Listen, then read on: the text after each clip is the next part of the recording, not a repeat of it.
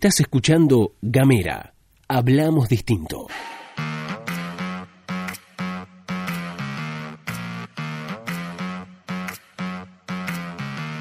Hola, ¿qué tal? ¿Cómo te va? Bienvenido, bienvenida, bienvenida una vez más a la pastilla de Gamera, este micro informativo que distribuimos de lunes a viernes. Mi nombre es Luz Escarpati como es habitual me acompaña Gastón Lodos. Abrimos de esta manera noviembre de un año que fue marzo, pestañaste y empezó noviembre, pero pasaron un montón de cosas en el medio, así que estas son las noticias.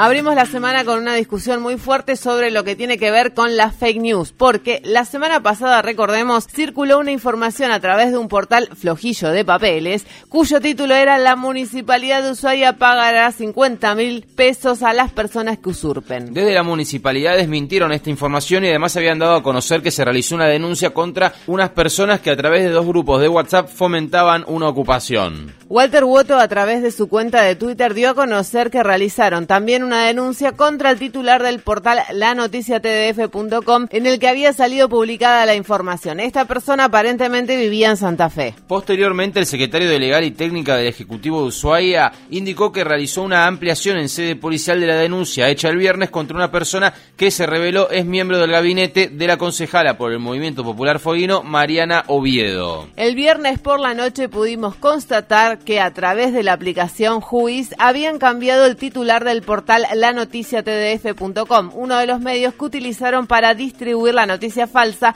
Esto lo explicó César Molina, secretario legal y técnica de la Municipalidad de Ushuaia. Bueno, obviamente desde la municipalidad responsabilizaron a la concejala Mariana Oviedo por financiar la circulación de noticias falsas. Ella respondió, por supuesto, que es lo que dijo, bueno, se desligó del tema, pero reconoció que la persona denunciada trabajaba en su bloque. Lamento que por el accional individual de esta persona, que por obvias razones será desvinculado inmediatamente, se me haga responsable e incluso se me acuse de financiar semejante mensaje que no comparto ni avalo de ninguna manera. Esto respondió Mariano Oviedo, pero se picó en el ámbito de la discusión en Ushuaia. Veremos cómo avanzan las cosas. Cambiamos de tema y vamos a hablar de la ampliación del Superior Tribunal de Justicia porque Virgilio Martínez de Sucre, el fiscal de Estado, el eterno fiscal de Estado, pidió formalmente la suspensión judicial del concurso para elegir los dos nuevos jueces que integrarán el Superior Tribunal de Justicia. Martínez de Sucre había planteado una acción de inconstitucionalidad ante el Superior Tribunal de Justicia por un decreto del 2009 emitido por la ex gobernadora Fabiana Ríos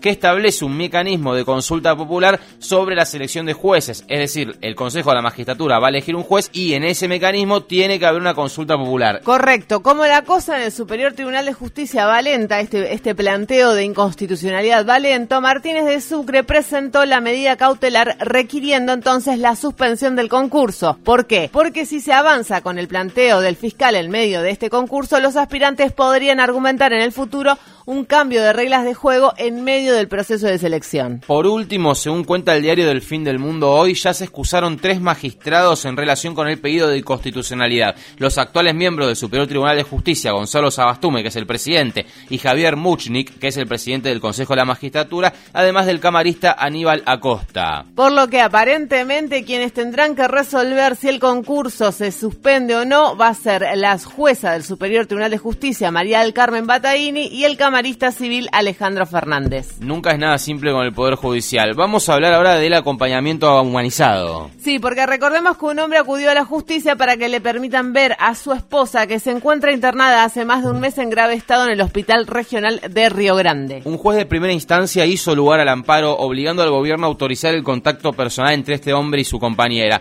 La novedad es que la Cámara de Apelaciones revirtió parcialmente ese fallo. Lo que determinó es que el acompañamiento del marido a su pareja deberá autorizarse en un plazo de 48 horas cuando la paciente sea trasladada a un área de menor complejidad, ya que en la actualidad está en terapia intensiva. O si no, en 24 horas tendrán que autorizar este contacto si su estado de salud empeorara o corriera riesgo su vida. Vamos con una que sucedió hace unos días pero pasó un poco de largo. El ministro de Defensa de la Nación, Agustín Rossi, denunció una nueva muestra de soberbia imperial por parte de Gran Bretaña. Lo que pasó fue esto. La Argentina venía negociando con la empresa CAI, Industrias Aeroespaciales de Corea, para comprar un avión fabricado en ese país, el FA-50. Al parecer venía todo bien hasta que desde la empresa le mandaron una carta al embajador argentino en ese país. ¿Qué decía la carta? Que agradecen el interés de la Argentina por el avión, pero que van a tener que suspender la venta. El tema es que el Reino Unido le vende a la empresa CAI seis componentes necesarios para la fabricación del avión FA-50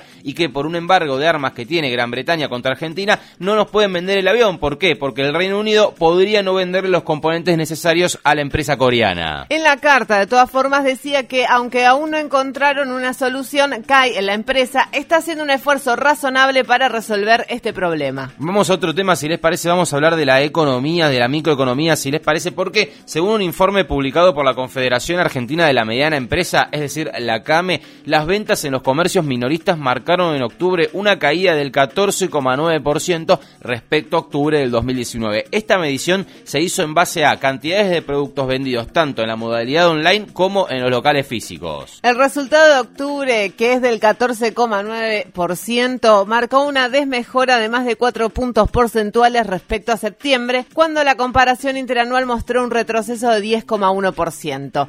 Lo que plantean en este sentido es que influyó fuerte el Día de la Madre, que en 2019 había tenido un pico de ventas y este año no. La medición de CAME se realizó en base a la información brindada por 1.300 comercios de todo el país, relevados entre el jueves 29 y el sábado 31 de octubre, es decir, este último fin de semana. Hay algo muy curioso que señala la CAME en su informe y esto que vamos a leer es un textual. Más allá de los problemas de ingresos, empleo y los niveles de endeudamiento de las familias en octubre, incidió en la baja la incertidumbre generada por la suba del dólar blue y las expectativas de un escenario de devaluación y la alta inflación. Es decir, que para la CAME es menor el hecho de que no tenés un mango, laburás poco por la pandemia, porque lo que incidió en esta baja del 15% en las ventas es que vos no te compraste esos zapatos o no le compramos el regalo a nuestra viejita porque el dólar blue nos genera incertidumbre y tenemos expectativas de que va a haber una devaluación. Bueno, un análisis un toque raro. Rarísimo. Vamos con la última porque hay una noticia que anda circulando y que nosotros la vamos a recoger porque de ser verdad tenés derecho a conocerla. Nosotros venimos hablando de lo avanzada que está la vacuna rusa Sputnik. Bueno, la información de hoy que está circulando es que la secretaria de Acceso a la Salud, Carla Bisotti,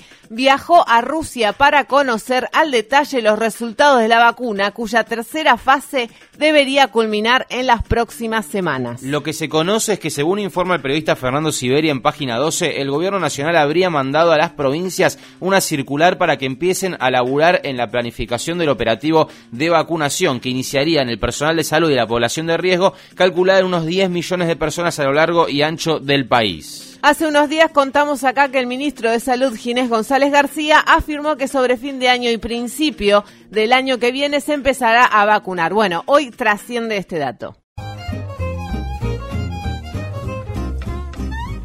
Nos vamos, nos despedimos, esto ha sido todo por hoy. Recordá que si querés recibir los contenidos de Gamera y aún no los recibís directamente en tu celular, podés mandarnos un mensaje de WhatsApp al 549-2901-50-2990. Hasta la próxima.